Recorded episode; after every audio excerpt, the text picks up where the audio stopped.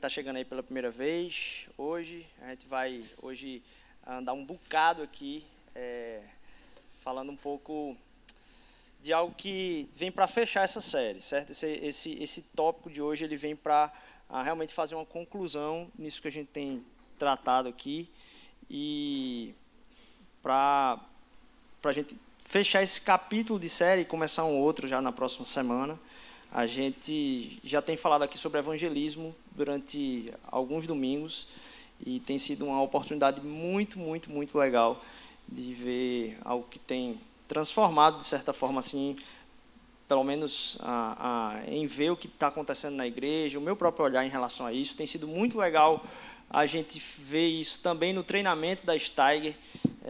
Estava é, aqui, foi muito legal e você ah, que, que que não veio, por favor, venha conversar com quem participou. Foi um tempo muito, muito gostoso. Vai ter essa ação e aí eu faço uma alteração aqui de informação sobre ah, como é que vai acontecer esse evento. Né? Vai acontecer no dia 22. No dia 22. A gente falou no dia 15, mas a gente ah, vai estar no dia 22 ah, tendo esse, esse encontro. A gente está ah, também tendo esse dia das crianças com a comunidade do papelão você, mesmo que não esteja participando das, das tratativas assim de distribuição de tarefas, voluntariado, se você quiser, se você desejar, das 2 às 18, na quarta-feira, feriado, nós estaremos aqui com esse Dia das Crianças, para algumas crianças dessa comunidade que a gente atende, é uma das comunidades que a gente atende, a gente escolheu essa comunidade, a comunidade menorzinha que a gente atende aqui, que é a comunidade do Papelão, então, inclusive, algumas crianças de lá talvez vão convidar outras crianças, amiguinhas delas, para virem. É, e vai ser na quarta-feira, de duas às seis, se você quiser estar presente também nesse dia. E, por último, em relação à nossa assembleia, se você. É, um, é que é para votação dos membros, é o que acontece ah, com mais frequência em igrejas denominacionalmente muito tradicionais, é o que é muito ah, comum para quem não tem, vamos dizer assim, ah, o costume de ter estado nisso na sua própria história em igrejas batistas. É, e a gente vai ter isso hoje aqui também para tomar algumas decisões. Mas se você não é membro, você pode ficar também, certo? Não tem problema nenhum. Se você quiser partilhar desse tempo, é um tempo ah, ah, também de a gente abrir mais a porta da casa, assim, da cozinha, falar de algumas coisas, bem para dentro mesmo. Você tem toda a liberdade de estar presente. A gente tem a, a votação e as coisas que a gente vai decidir ah, para os membros. Mas nada também tão drástico a ponto de você não estar presente. Então vai ser muito, muito legal a gente poder estar junto aqui após o momento do culto. A gente vai fazer só um intervalozinho para beber água e tal, e aí volta para cá, para o pastor não ficar com a garganta tão seca. E aí a gente então entra nesse último episódio. A gente tem falado sobre ah, essa série nesse tema aí. Olha, um, a imagem que a gente usou é de quem coloca, isso é um tipo de arte que se coloca na rua, né, em poste, chama sticker. E ah, é um tipo de linguagem que se fala nas esquinas da cidade. O problema é que o evangelho ele é reconhecido por todas as esquinas da cidade, mas será que as pessoas realmente conhecem ele? Aquilo que é falado como um evangelho, é, talvez incida essa pergunta: que língua é essa? Como a gente pode traduzir aquilo que a gente crê tão profundamente, mas encontra tanta distorção na prática de outras pessoas, como também no entendimento da sociedade, que a gente fica até acuado de falar. E a gente viu, vou passar rapidamente aqui, sobre como isso deve começar com o encantamento em Jesus. A gente se baseia na, no encanto com Jesus. Ele é o fundamento de estar inspirado por Ele para proclamar a palavra. Não adianta fugir disso. Logo em seguida, a gente falou sobre aumente nossa fé. Esse passo ele é inspirado no encantamento com Jesus, a beleza de contemplar, meditar no Evangelho, na, na vida, morte e ressurreição de Cristo Jesus, no que isso representa na Bíblia e como a Bíblia aponta para isso. Mas também que quando a gente dá o passo de proclamar o reino, de proclamar o evangelho, a gente faz isso no poder do Espírito, não é um poder nosso. Então a gente pede a, a, a humildade de Deus de dizer: Deus, a gente não está fazendo nada aqui por nossa capacidade. E, em fazendo isso, entender que Ele é que vai suprir aquilo que são as nossas faltas, da gente não saber como faz as coisas. Logo em seguida, a gente falou sobre como, para fazer isso com as pessoas, a gente precisa estar tão perto que a sujeira dela tem que passar em mim. Eu não posso estar proclamando a, ah, a transformação à distância, porque chega a ser insulto. Você querer falar a respeito da vida que não te importa. Então você tem que estar perto das pessoas, você tem que gastar tempo, porque o tempo que você gasta com as pessoas é um tempo que você deixa de gastar consigo. E isso é importante. Para maturar no nosso coração esse bichinho que está lá o tempo todo trabalhando, dizendo assim: gaste tempo com você, gaste tempo com você, gaste tempo com você, gaste tempo com você, gaste tempo com você. E ainda tem mais uma coisa. A gente ainda tem hoje muitas doenças que são atribuídas mentais são atribuídas justamente porque as pessoas recebem esse conselho: olha, você não gasta muito tempo com você, você devia gastar mais tempo com você. Inclusive com, ah, vamos agora assim, tom medicinal. E eu não estou falando aqui que não existem deturpações e, e, e, desvios da nossa mentalidade que não causem a, a necessidade de a gente parar um pouquinho e respirar.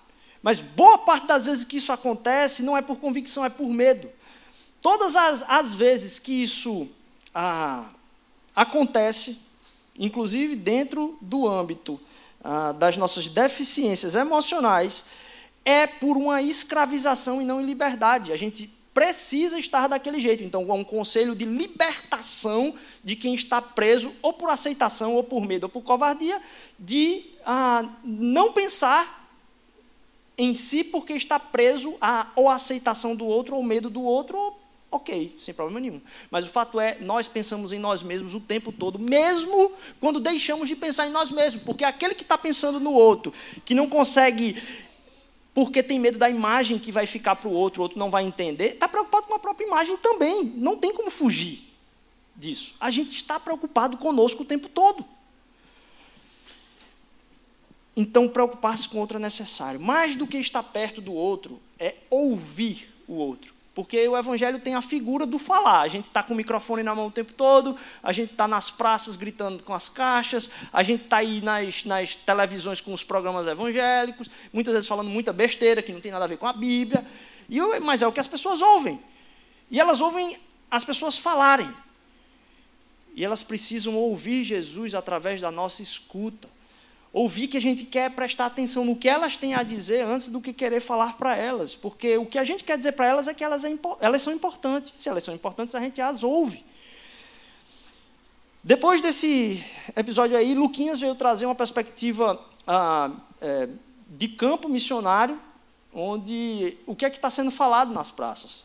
O que é está acontecendo? Então, ele falou aqui o, sobre o altar um Deus desconhecido, é, sobre o que, que as pessoas comentam, e a gente viu que isso é algo tão estranho, né? É entender que as pessoas têm as mesmas dúvidas que nós, a respeito da fé, a respeito de muitas coisas da vida. E a gente às vezes faz um bicho papão de porque uma pessoa crê diferente. Não, os dilemas são os mesmos.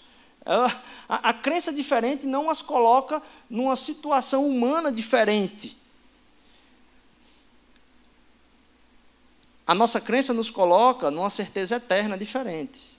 Mas a situação humana continua, por isso que o espírito continua militando contra a carne. E aí a gente vê que a, os dilemas das pessoas são os mesmos, nos permite não, não ficar com um papo na língua de dizer, conversar abertamente mesmo, chegar a elas, entendendo que a gente tem o que falar e ouvir porque a gente partilha dos mesmos dilemas. E semana passada a gente viu que não adianta a gente querer incluir eventos santos na nossa agenda, o que a gente precisa é santificar a nossa agenda toda. Porque a gente tem várias oportunidades de tornar a nossa agenda santa nos encontros. E aí a gente comentou: olha, você tem três refeições por dia, se você não está numa situação aqui que está carecendo de uma condição financeira que não te permite fazer isso, onde você está numa situação de miséria e, e, e, e não normalidade daquilo que é a, alimentação é, dita normal, ou pelo menos sugerida a todos, de três alimentações por dia. Então, você tem 15 momentos na semana que você pode ah, partilhar sua refeição com outra pessoa. Evento missionário aí, ó. Ao invés de escolher comer sozinho.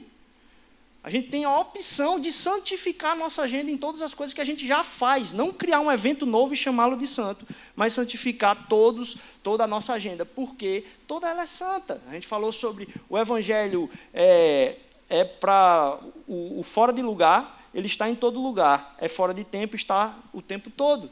Então isso tem que consumir tudo em nós. E aí eu queria entrar hoje aqui com a gente lendo um texto que está lá em Mateus, no capítulo 9, versículo 35.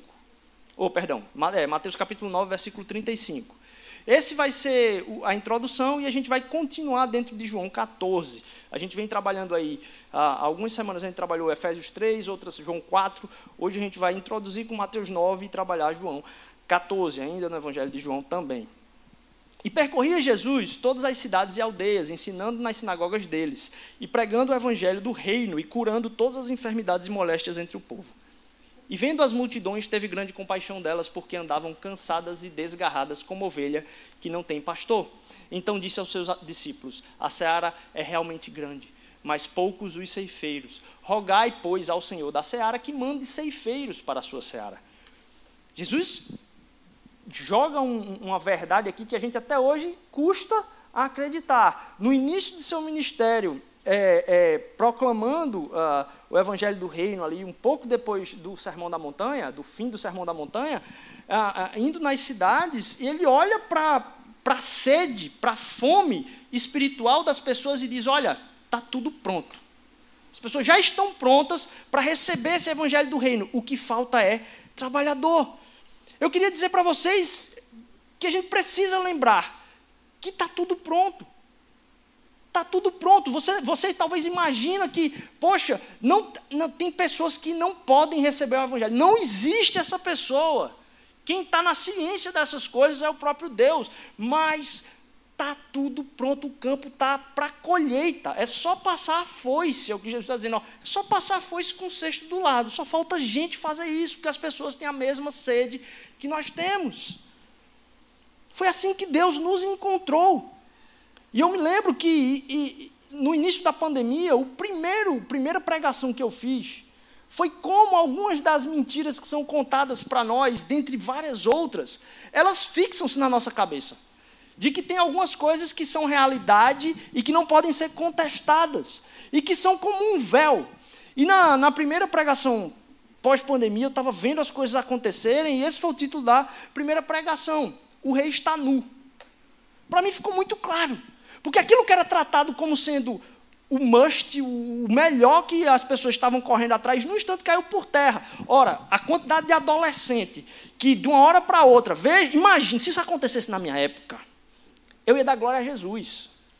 Como um adolescente que não tem, é inconsequente, que não sabe da, da, das coisas do mundo, disse assim: eu não vou mais para a escola e vou ficar jogando videogame. Meu amigo, que é uma notícia melhor para um adolescente que não pode sair de casa e vai ter o tempo todo o mundo, a mãe controlando o tempo todo o tempo dele no computador.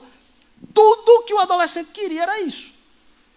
Está todos os adolescentes no meio da pandemia desesperados para voltar para a escola. A quantidade de relatos de, de gente que a gente ouve dizendo: olha, eles estão loucos para voltar para a escola, encontrar com os amiguinhos, não aguentam mais olhar para o computador, não aguentam mais é, aula online. Quem diria?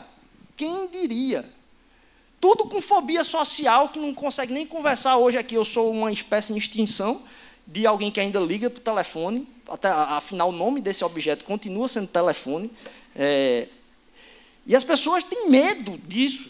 Mas na pandemia cai por terra. Logo em seguida cai por terra o quê? Tudo que a gente queria era de um dia cansado sentar para assistir um Netflix. Não deu uma semana, ninguém aguentava mais maratona. Não tinha maratona que se inventasse para ficar na frente do Netflix, porque estava desesperado já. As coisas que a gente buscava cair lá como alegrias pontuais vão caindo por terra, porque o rei vai sendo desmistificado. Alegrias que têm fim. E algumas mentiras vão sendo, algumas mentiras vão sendo contadas que precisam de desmistificação. E ora, o papel da profecia na Bíblia é muito forte. O papel do profeta e da profecia é muito forte na história da Bíblia como um todo. A gente confunde o que é o papel da profecia, porque a igreja precisa ser profética. E, pelo amor de Deus, eu sei que tem muita gente traumatizada com esse termo. É... Mas vamos entender o termo. Quem era a pessoa que era profeta? Era alguém que falava a respeito de uma realidade que precisa ser observada porque é eterna. Ela não trazia uma coisa que era do futuro, simplesmente. Ela falava que era algo que iria acontecer. Você já deve ter visto com a sua própria mãe, que falou para você: não faz isso, que vai dar. E dito e feito. Ela previu o futuro? Não. Mas ela tinha muito claro o que ia acontecer com você se você continuasse fazendo aquilo, porque era óbvio a linha da experiência de vida, da caminhada e tal. Mas quando a gente discerne as coisas espirituais e eternas, Quando o profeta fala, olha, nação, é isso que vai acontecer, não é simplesmente um, uma evidência. É porque aquilo é o que está havendo sinais o tempo todo, espirituais invisíveis muitas vezes, de que é para onde as coisas estão indo. E são coisas sutis que a massa não percebe. E a gente tem tido ah, um, um, um coração de massa, hoje, como nunca antes. Nunca existiram tantas massas. Nunca existiram tantas massas, porque a gente já ouviu falar dessa palavra massa, as massas, mas nunca existiu tanta massa. Você nunca viu um cara na história de Serra Talhada e de Myanmar escutar Lady Gaga ao mesmo tempo. São duas coisas completamente distintas. E as pessoas estão escutando a mesma coisa. Nunca todo mundo fez a mesma coisa ao mesmo tempo. E hoje, quem tem o poder de comunicação, de, de, de, de, fala, tem como fazer as pessoas ouvirem a mesma coisa o tempo todo. A gente aqui tem visto, ah, vamos dizer assim, como nunca, a manada seguinada, sabe? Ser jogada de um lado para o outro. Nós, no meio disso tudo, os nossos gostos são os mesmos, as marcas são as mesmas, as músicas são as mesmas. E isso porque algumas coisas são colocadas como naturais e não são e precisam ser desmistificadas. Tem um problema, porém, com o entendimento dessa questão profética, vamos dizer assim. É que se você olhar na história do profetismo ah, na Bíblia, o profeta ele é dado para a nação de Israel. O profeta é dado para a nação de Israel. Ele vem falar para o povo de Deus o desvio do povo de Deus em se parecer com o povo que não tem a relação com Deus a respeito do que Deus pede para eles. Ele não tem como papel principal ir às outras nações denunciar o pecado das outras nações. E parece que a gente confundiu o propósito. Nesse sentido, o povo de Israel tem o profeta, porque o chamado de Deus para o povo de Israel é sacerdotal. Deu para entender?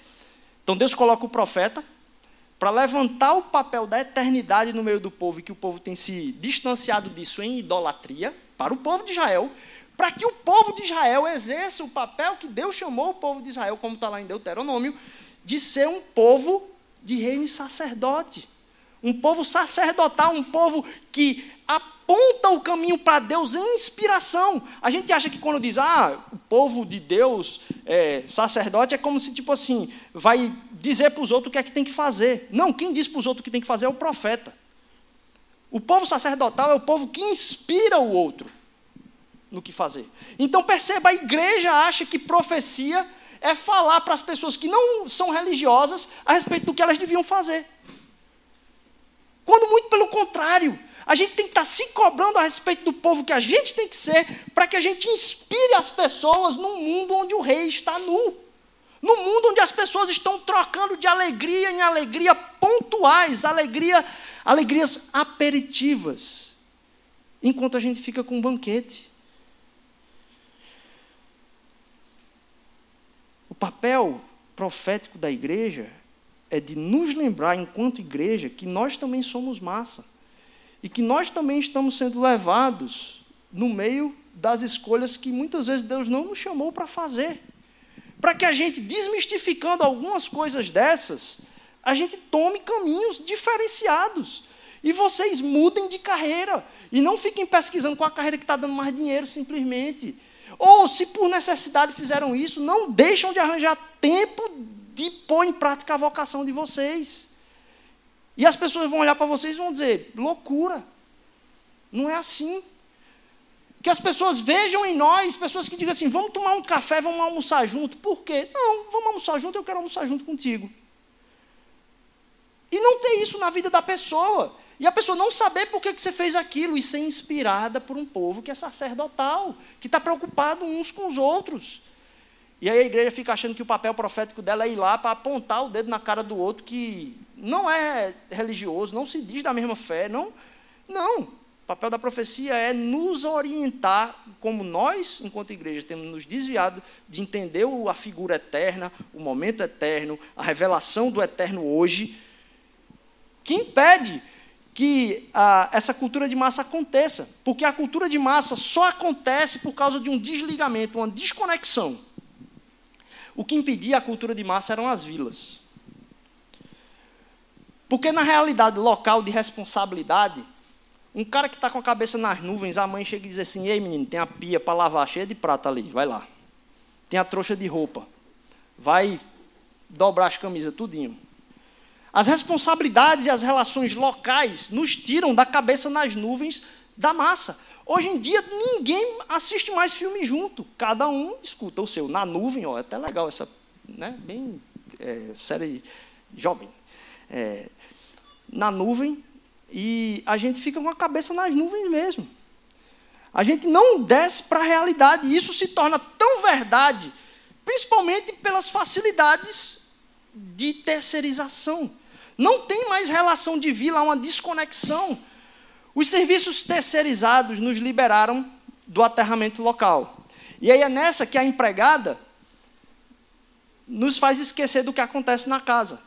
É nessa que a babá nos faz não prestar atenção do que acontece na vida do filho. Ó, tá vendo as desconexões acontecendo pelas terceirizações? É nessa que o Waze faz com que quase mais ninguém sabe o nome das ruas de Recife. É nessa que o Uber, mais ainda, porque você nem o Waze você está vendo, você entregou o Waze para o Uber e você vai aqui vendo outra coisa nada a ver, nem conhece a cidade.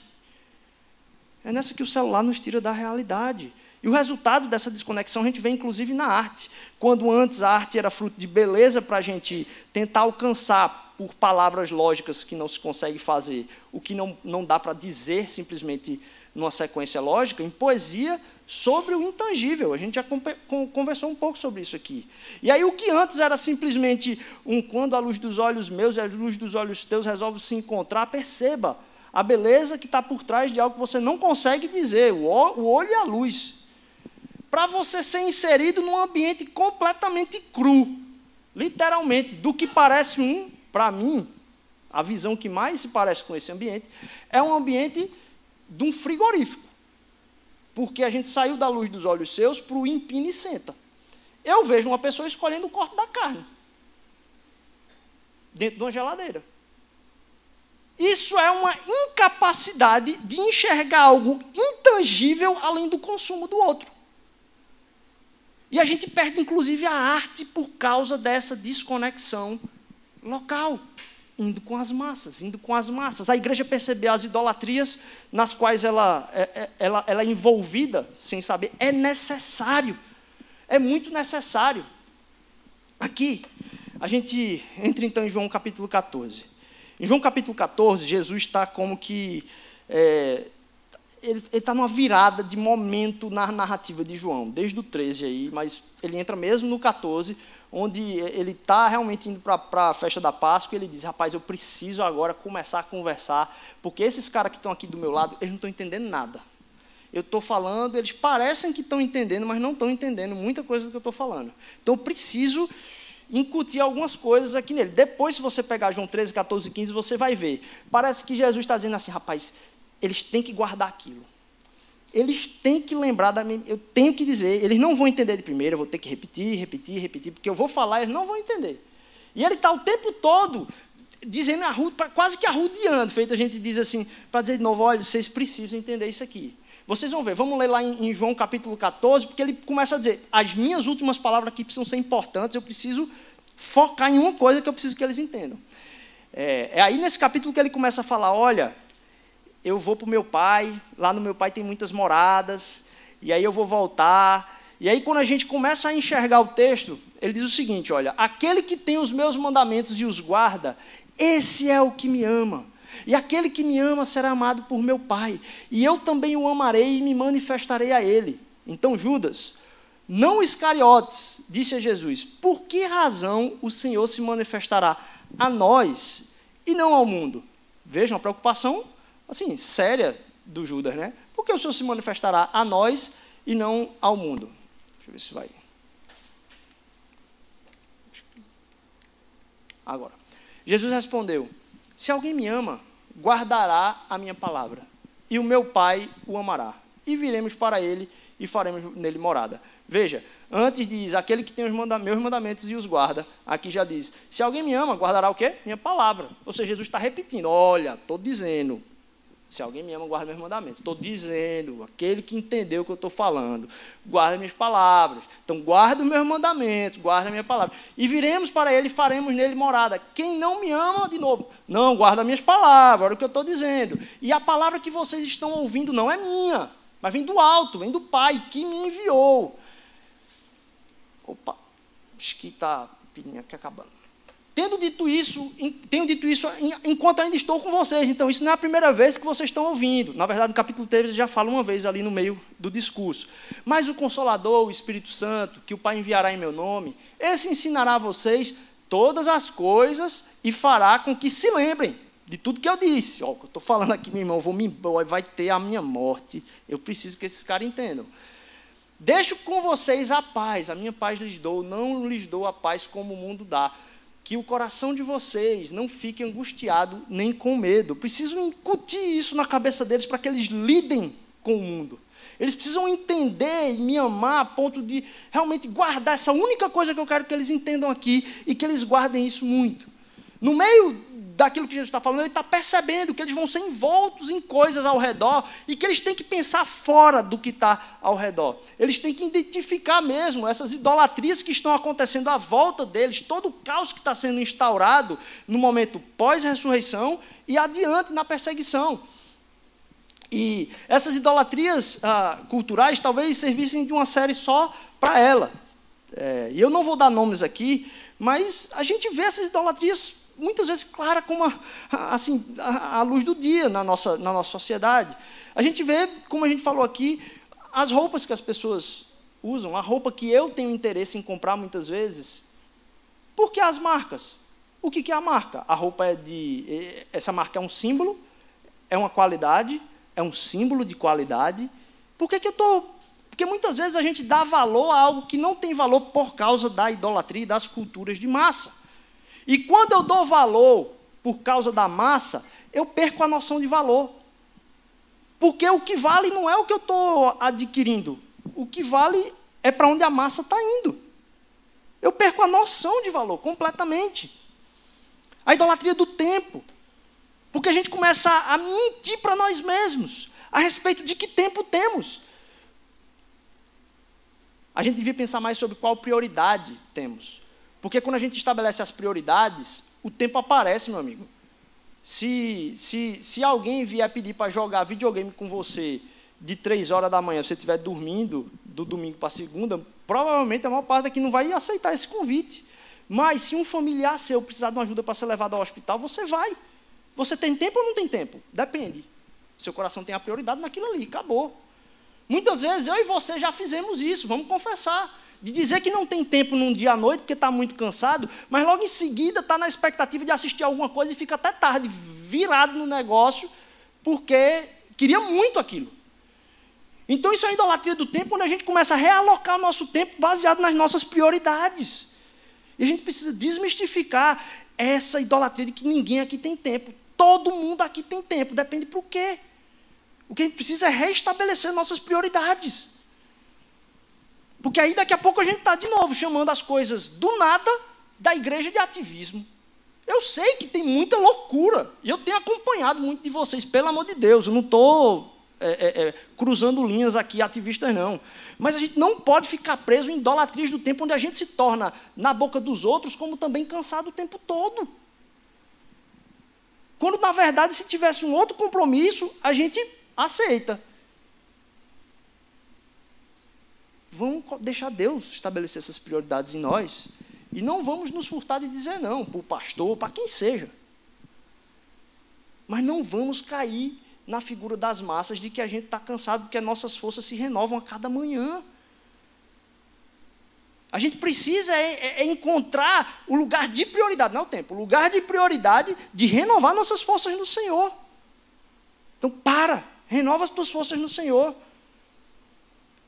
Algumas idolatrias que vão assim. Minha esposa tem falado comigo recentemente, gosto muito de humor, acompanho boa parte dos humoristas que estão aí na, na, na internet. E minha esposa tem falado para mim, Rodrigo, uma coisa que eu não tinha percebido, Rodrigo, essas piadas aí estão pesadas demais. Aí eu pensando, pô, mas não tem como eu saber qual é a próxima piada que o cara vai contar. Ele conta uma boa e no meio ele insere uma chula. Aí eu, eu fico como nessa. Mas eu, tô, eu digo, tá, beleza, Deus. Então fala comigo, porque eu ainda estou curtindo, mas eu preciso prestar mais atenção nisso. Minha esposa está falando, então eu preciso abrir o ouvido. E entender o que, é que, o que é que vem de Deus aí, o que é que eu não estou percebendo. Então, e, e, que eu posso estar indo com as massas e dizer, não, isso é besteira. Aí está todo mundo cantando a mesma coisa. Não, isso é besteira, deixa a criancinha dançar, é, é besteira. Não, a gente está com os ouvidos atentos, atento, atento, atento a tudo que Deus quer falar conosco. E aí, a gente já corrigiu esse lugar de profecia, certo? A gente está falando de profecia para o povo de Deus, para que o povo de Deus seja inspiração para o mundo, porque o mundo aguarda a revelação dos filhos de Deus, clamando por isso, para que isso aconteça. Então, é, entendendo que o nosso papel é, pela profecia, ser sacerdote de inspiração para o mundo, a gente começa a, a cruzar uma linha aqui que talvez esteja na cabeça da gente como uma outra, um outro véu, em outra idolatria, que é as pessoas não querem me ouvir falar de Jesus, as pessoas não querem ouvir falar de Jesus. Ora, a gente já viu que a sede das pessoas é a mesma que a nossa. A gente é tão pecador quanto elas. As pessoas precisam do mesmo Jesus que nós. A bênção do Jesus que nos alcançou é a bênção do Jesus que vai alcançar o coração de todas as, as pessoas. Porque ele não vem para nos escravizar, ele vem para nos libertar de qualquer que seja a nossa escravidão, e cada um aqui tem uma diferente. Então não é que as pessoas não querem ouvir é, Jesus, elas não, não querem ouvir talvez o que você está falando. Falar sobre Jesus. Mas todo mundo quer ouvir Jesus falando. Todo mundo quer ouvir Jesus falando. Então não é que as pessoas não têm interesse. Talvez elas não querem ouvir uma aula a respeito do que você entende ser a teologia evangélica. Mas os campos estão brancos. Essa idolatria nos leva para uma irresponsabilização que, por causa dessa desconexão uns dos outros, pelas massas da idolatria que cega os nossos olhos, essa desconexão nos leva para irresponsabilização. Porque aí a gente não nota que no meio disso tudo, o que deixa de ser interessante para a gente é o destino do outro o destino do outro passa a não ser importante para mim, e aí a evangelização dele também não. Porque eu estou desconecto de tudo ao meu redor, local, minhas relações locais, eu estou conectado é na, na, com, se eu consigo ou não falar com influência que eu admiro. Pô. Eu estou no vínculo aqui à distância. Mas as realidades locais e as responsabilidades locais, as relações pessoais, precisam ter um peso na nossa jornada. Essas idolatrias são claras, inclusive para as pessoas que não se dizem religiosas. E aí, essa mensagem já estava no tópico há muito tempo, certo? E aí, nas minhas férias agora, eu tive a oportunidade de, de nessa, na viagem que eu fiz, é, inclusive nas culturas de massa aí, entrando nas avaliações, né? Que a gente só come no lugar que, que o outro vai, a gente só, só faz o que as outras pessoas fazem. Eu tenho, eu tenho uma noia de, quando está passando alguma imagem de paisagem, eu saber onde é que é aquela paisagem. Então, se eu não sei onde é, eu salvo e vou saber onde é, e daqui a pouco o meu TDAH já está vendo a história do país, do não sei o que tal, beleza. Mas eu fico assim, aí eu fico passando imagem na minha cabeça, né? eu fico falando, na minha cabeça eu digo, país tal, cidade tal, não sei o que, centro de não sei onde, tal. E eu fico na minha cabeça falando isso comigo mesmo. E quando eu não vejo, eu vou, vou pesquisar. E aí, é, nessa, nessa busca, acaba que muitas vezes a gente está nessa de ver o que é que tem mais estrelinha, simplesmente. E aí, eu lá, no meio do lugar, TripAdvisor, o que é que tem aqui? Pai, vendo o que é que tem ao redor, cultura de massa total, né? o que é que os outros dizem que é bom, porque aí, nessa onda de checar os lugares, eu começo a seguir o perfil da cidade ou da prefeitura do lugar. Nada a ver, assim. E às vezes é um lugar que tem nada a ver. E aí, é, eu tenho no meu Instagram, de vez em quando aparece esses lugares. Mas tem uma hora que começa a aparecer muito. Eu digo, opa, esse lugar não é. Eu não conhecia, as pessoas não conheciam, como é que esse lugar está aí? Aí, rapidinho, eu descubro que algum blogueiro ou blogueira foi para lá, daqui a pouco está todo mundo tirando foto lá do mesmo jeito. A gente vai, a gente começa a atribuir valor por essas coisas.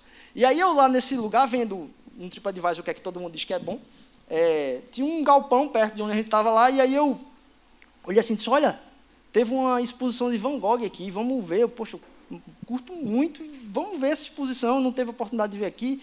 Queria ver é, é, lá. E aí, quando eu cheguei no galpão, eu sabia que talvez já tivesse passado a exposição. Mas não tinha dizendo em lugar nenhum que tinha passado. Eu só sabia que ela já estava em outra cidade, de um outro continente.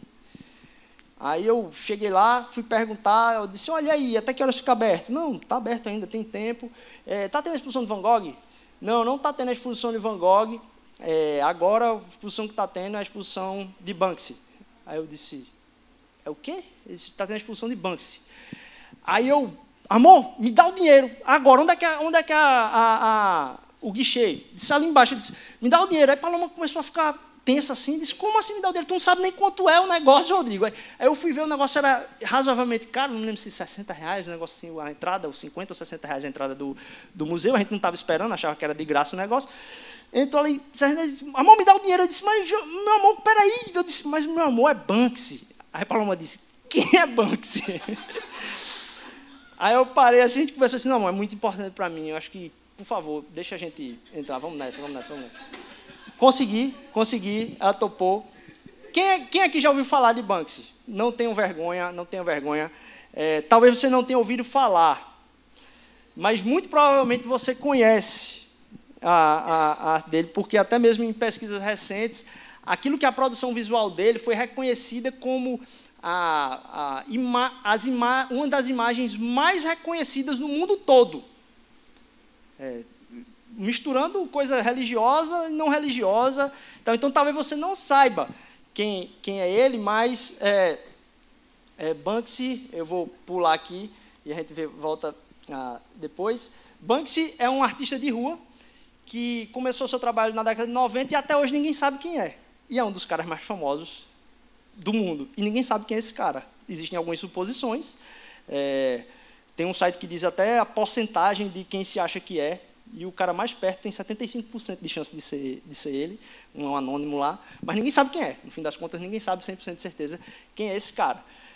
E então não fique é, assim se você não sabe quem é ele. A gente entrou na, na, exposição, mas você vai talvez reconhecer se você tem algum aparelho com conexão à internet, provavelmente você já viu essa imagem. Muitos reconhecem agora, agora. Então, assim, é alguém que a, a, trabalhou na, na, com arte de rua e a vida toda, e muito do propósito dele com muito do que é a própria arte é, de rua, que é a denúncia de realidades que a sociedade vive. Veja, alguém ah, que ninguém nem sabe quem é, que todo mundo considera como um dos caras mais muito disruptivo, inclusive nas suas críticas. Talvez você tenha visto recentemente esse quadro foi leiloado lá em Nova York e na hora que o, o cara do leilão bateu o martelo, ele tinha construído uma maquininha dentro da moldura que faria triturar a pintura na hora que bateu o leilão. Então, não sei se você viu isso. Depois você pesquisa lá na internet. Na hora que bateu, arrematado por não sei quanto mil ou milhões lá, aí a, a, se triturou todinha para ele dizer, minha gente, vocês estão pagando caro num negócio que é um papel. Eu trituro isso. Isso como uma denúncia, uma profecia de alguém que está no meio do mundo com as mesmas ansiedades e sabendo que tem alguma coisa errada. O pior é que é tão louco o mundo que o negócio triturado depois foi juntado e acabou valendo mais do que quando estava o papel todo junto. Mas é tão é, é, é natural, todo mundo sabe que isso está acontecendo. A gente finge que não está acontecendo com as alegrias da vida, feito o Netflix que a gente maratona, mas que a gente sabe que aquilo é uma fuga porque a minha realidade não me entrega alegria plena. Por isso que eu preciso de alegria aperitiva. E aí, é, uma outra imagem, talvez você tenha visto em algum lugar por aí, só para trazer aqui para o pro, ah, pro nosso esboço, é. Ah, como que alguém que tem um, um, um valor à frente de, de, tantas pessoas, são disruptivas, vamos dizer assim, críticas a respeito, talvez, do próprio Evangelho, pode falar tanto a respeito daquilo que o próprio Evangelho fala a respeito da sociedade. Porque as pessoas estão clamando, estão com sede, porque não tem sentido aquilo que a gente está vivendo.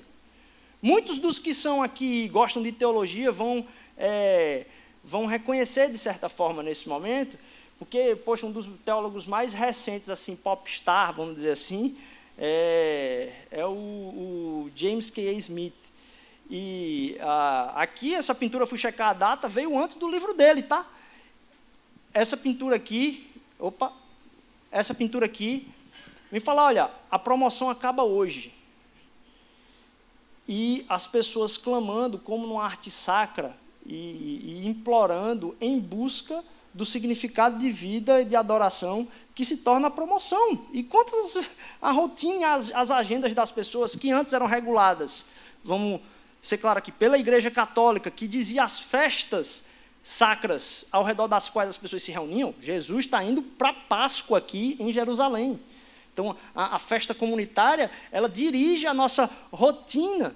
Como que o nosso calendário passou a rodar em cima da espera, inclusive muitas vezes de promoções.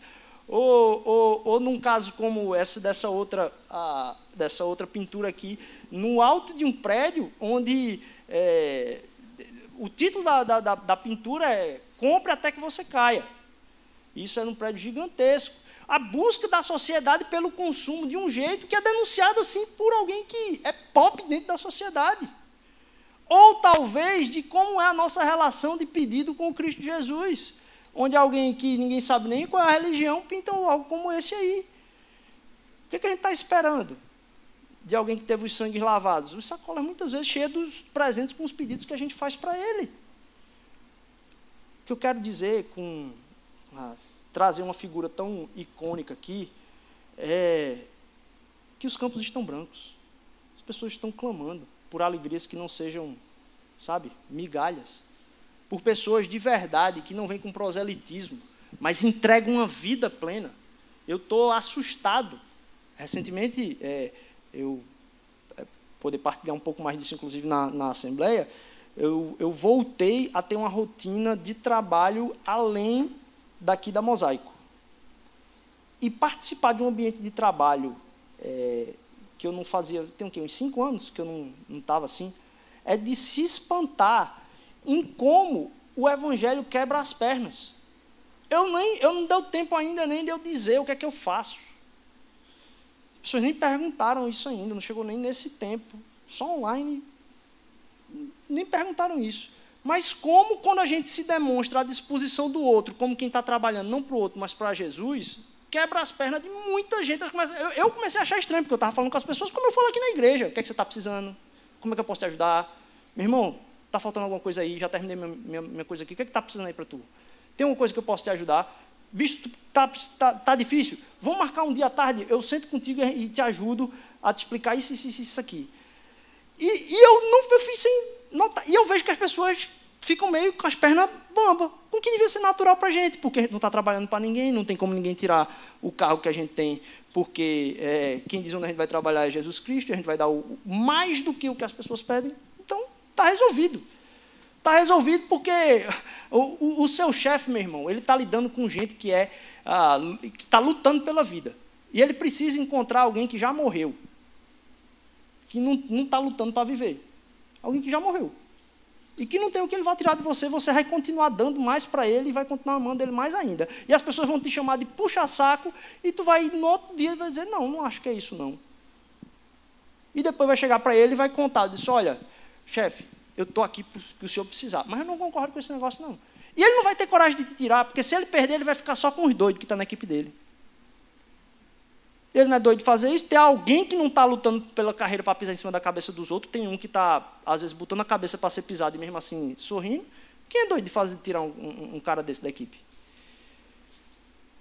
Então você faz na alegria. Porque no dia que ele lhe tirar, meu amigo, quem perdeu é ele. Ele vai ficar só com quem quer subir na carreira na força e na tora, não está nem aí um para o outro. Você está arranjando tempo extra, tempo de trabalho para estar tá abençoando a vida daquela equipe, daquela empresa. Como é que pode um negócio desse?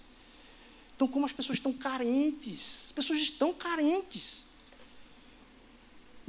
E eu volto ao tal Deus desconhecido aqui, para a gente finalizar. Ah, os campos estão brancos. Lucas falou sobre o altar, o Deus desconhecido, que estava no meio de Atenas. Muitas vezes, o que a igreja está fazendo, e a dificuldade que a igreja tem, é que parece que ela está criando altares a um Deus que ela mesma desconhece e faz questão de se manter à distância. Esse Deus quer ser conhecido cada vez mais por nós. Os campos estão brancos. Esse Deus quer ser conhecido e Ele tem como deixar a nossa vida cada vez mais plena, preenchida e sem falta. A ponto da gente entender que aquilo que Ele disse, ó, guardem, Guardem isso aqui. Guardem isso aqui. Vai primeiro desnudar todos os reis deste mundo e, ao mesmo tempo, se entregar como alguém que é livre. O que Cristo Jesus fala logo no capítulo seguinte ao que a gente leu é o capítulo 15. Esse capítulo é onde ele introduz um texto que é muito famoso, onde diz: Eu sou a videira, vocês, os ramos. É um texto talvez um, dos mais profundos assim do Evangelho. Um dos mais basilares do Evangelho está em João capítulo 15, no início de João capítulo 15. É, Deus está trabalhando na agricultura dessa, desse ramo aí a partir da gente ser fincado em Cristo Jesus, da gente permanecer em Cristo Jesus. E aí ele entra dizendo, ó, tenho-lhe dito essas coisas. A gente leu a mesma, isso não é 14 não, certo? Isso é no 15. Jesus está naquela ainda. Tenho-lhe dito, para que a minha alegria esteja em vocês e a alegria de vocês seja o quê? Completa. Uma alegria que é completa. O meu mandamento é este, opa, vai revelar. Que vocês amem uns aos outros, assim como eu os amei. Acreditem nesse negócio. Vai ter uma hora que não vai dar para acreditar nesse negócio. Vai ter uma hora que vai parecer que isso aqui não causa efeito nas pessoas. Vai ter uma hora que isso aqui parece ser balela ou retórica. Quando parecer impossível amar uma pessoa que não lhe desce, cruze a linha pela fé e ame. Cruze a linha pela fé e ame. Façam isso. Eu vou passar por um negócio aqui que até eu tenho que pedir, Pai, se possível, afasta de mim esse cálice. Mas o que rege o mundo, o, o, o centro do universo, está baseado em alguém que encarnou essa verdade até o fim. Então, acreditem nesse meu mandamento. Porque aí você pode voltar em João capítulo 14. Aquele que tem os meus mandamentos e os guarda, este é o que me ama. E eu também o amarei. E me manifestarei a Ele. Eu vou me manifestar, eu vou me revelar, eu vou me mostrar a Ele. A palavra que está ali como me mostrar, essa revelação, é uma palavra que em grego significa é, dentro, luz. Basicamente, são a junção de dois, dois radicais aí grandes. O em é dentro e o fo é luz. Então, em fanion, esse fanion vem de fo, que é o que o povo usa para luz vai iluminar aquilo que está daqui para dentro, vai ser iluminado com a luz tão grande. Quando vocês fizerem isso, vocês vão ver claramente a plenitude de Deus, vocês vão ser preenchidos da alegria, vocês vão ver o que, que vocês realmente precisam. Isso vai ficar muito mais claro para a vida de vocês. Cruzem essa linha, não esqueçam esse meu mandamento. Amem uns aos outros, amem uns aos outros, como eu vos amei, amem uns aos outros. Não esqueçam isso guarda as minhas palavras. Quando essa semana parecer difícil, amem uns aos outros.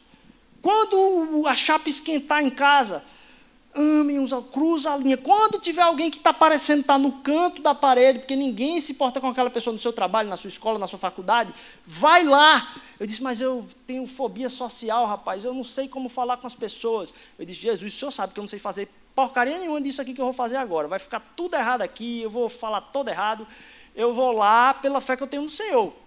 Ama uns aos outros, acredita nisso.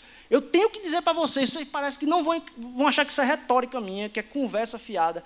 Amem uns aos outros, amem uns aos outros, amem uns aos outros. Nisso é glorificado meu Pai, que vocês deem muito fruto, e assim mostrarão que são meus discípulos. Como o Pai me amou, eu também amei vocês. Permaneçam no meu amor, amando uns aos outros. A gente veio falar da, da nudez do mundo, né? porque o rei está nu. A gente precisa desmistificar as idolatrias ah, culturais. A gente tem um evangelho de um rei que se tornou nu. Para que eu e você a gente pudesse ser coberto na graça do poder de amar uns aos outros na graça do poder de amar uns aos outros. Ele morreu na cruz, despido completamente, sem esconder nada. A maior parte daquilo que são os poderes e majestades desse mundo se escondem à distância para impedirem as suas vergonhas de serem vistas. O nosso Deus deixou à mostra as suas vergonhas. Para que eu e você não pudéssemos mais ter vergonha de jeito nenhum, porque o sangue dele cobre a minha e a sua vergonha. Como o Pai me amou, eu também vos amei. E aí a gente para de pensar no Evangelho. Precisa guardar isso. A gente precisa guardar isso. Qual é o mandamento? Amem uns aos outros. Mandamento não é teoria, mandamento é encarnação. amem uns aos outros. Não me lembro quem foi que falou a frase desse último século tão famosa, que, que diz: olha, o, o, o, o meio é a mensagem. A forma de comunicar a mensagem. A forma que Cristo veio falar, Ele mesmo é a verdade, falando a verdade. A forma como a gente vai alcançar o mundo proclamando o Evangelho é sendo o Evangelho. A forma que a gente vai conseguir transformar a cabeça das pessoas é amando uns aos outros. Não é que ó, Deus é amor. Não é amando uns aos outros. É vivendo aquilo que Cristo viveu para que a gente experimente o poder do reino de Deus, que já está implantado e a gente não consegue ver por medo de não acreditar no mandamento e na palavra de Deus. Enquanto você faz isso, que a gente leu em João, é que não é entenda o Evangelho, entenda aqui a teoria, eu preciso de força para fazer a prática. É não. Eu tenho a certeza de que Deus é amor. Por fé, eu pratico. E enquanto eu pratico por fé, me é revelado. Não é eu aprendo para pôr em prática. É eu tenho fé, pela fé eu pratico, e então eu aprendo e conheço mais de Deus. É isso que João está falando aquele que tem os meus mandamentos e os, e os guarda, é esse que Deus vai revelar a sua ah, majestade a ele, iluminar o coração, essa palavra, botar luz lá dentro do nosso coração. E que a gente, ah, nessa semana cheia de desafios, seja, cheia de momentos de covardia, de cansaço, preguiça, a gente olha para as situações e diz: Eu vou crer em amar uns aos outros. Eu vou crer no mandamento e na palavra de Cristo Jesus. Ele passou por isso e terminou em ressurreição. Eu desfruto da certeza da ressurreição dele para que eu possa ir para isso em fé. E aí eu não penso em teoria para praticar. Eu crendo, mesmo sem ter certeza da minha força para isso, eu crendo, faço e me é revelada. É por isso que não tem gente mais espiritual ou menos espiritual. Porque todo mundo que tem a certeza tem o poder de receber na prática a revelação. E não a caminhada teológica de aprendendo mais. Olha, deixa eu dizer uma coisa para vocês. Você, por algum motivo, tá, poxa, que legal essa pregação. Os pecados que você acha que tem no coração aí, que são diferentes do meu, quando eu chegar em casa, eu vou dar de cara com os mesmos. É só porque eu estou falando aqui, eu preciso falar isso para você, mas eu sou o mesmo pecador. Enquanto eu não estiver amando não me é revelado. Enquanto eu não estou amando, eu estou cego. Na medida que eu amo, me é aberto os olhos. Ou seja, distância teológica zero, meu amigo. Só precisa amar uns aos outros. Porque na medida que a gente ama, nos é revelado. Na medida que a gente para de amar, a gente fica cego. Que Deus inspire nosso coração a semana a cruzar, a transpor, a transgredir muitas vezes aquilo que são os nossos próprios olhares em amor em amor, em amor. A gente finaliza essa essa série. Que língua é essa? Às vezes não tem explicação. É amem uns aos outros. E nisso, o outro vai entender tudo. Porque se ele não tem talvez paciência de ouvir falar sobre Jesus, ele vai ouvir Jesus falando com ele, dizendo que Deus ama ele. Do mesmo jeito que a gente ouviu Jesus falando conosco. Olha, Rodrigo, Deus te ama. Olha, Rodrigo, essa semana aconteceu isso e isso. Você acha que voltou para estaca zero? Mas deixa eu dizer para você, eu estou olhando para você como quem está olhando para Cristo Jesus. Cristo Jesus está na sua frente. Se você acha que você está nu diante de Deus, quem precisou ficar nu foi Cristo Jesus. A nudez que é olhada é a nudez daquele que está crucificado, com o sangue escorrendo. Quando você acha que Deus está olhando para o seu pecado, quando você se coloca debaixo de Cristo Jesus, é para a vergonha de Jesus que Ele está olhando. E a gente recebe a graça de saber que Ele é tão poderoso de ter nos amado até o fim. Por isso, a gente deve fazer como Ele fez conosco. Deus abençoe. Vamos orar. Jesus, nos inspira, Senhor Deus, a cruzar essa linha. Nos inspira, Senhor Deus, a, a, a, a passar por isso, a transpassar esse rio, Senhor Deus. A vencer ah, nossas inseguranças, Pai. Nossa agenda é tão cheia de peso, Senhor Jesus. É uma onda tão desafiadora, Pai. Não nos deixe, Senhor Deus, perder de desfrutar a beleza de cruzar essa linha, de amar uns aos outros, Senhor. Nos usa, Senhor Deus, para que as pessoas, para que o mundo saiba que Tu és Senhor, que a gente ame uns aos outros. Para que o mundo saiba, Senhor Deus, que o Senhor nos enviou que a gente ame uns aos outros. Senhor Deus, revela o teu amor a nós. Na medida que a gente encarna isso, em nome de Jesus, nos dá uma semana abençoadora, livres, libertos de qualquer escravidão. Que eu te peço em nome de Jesus, amém.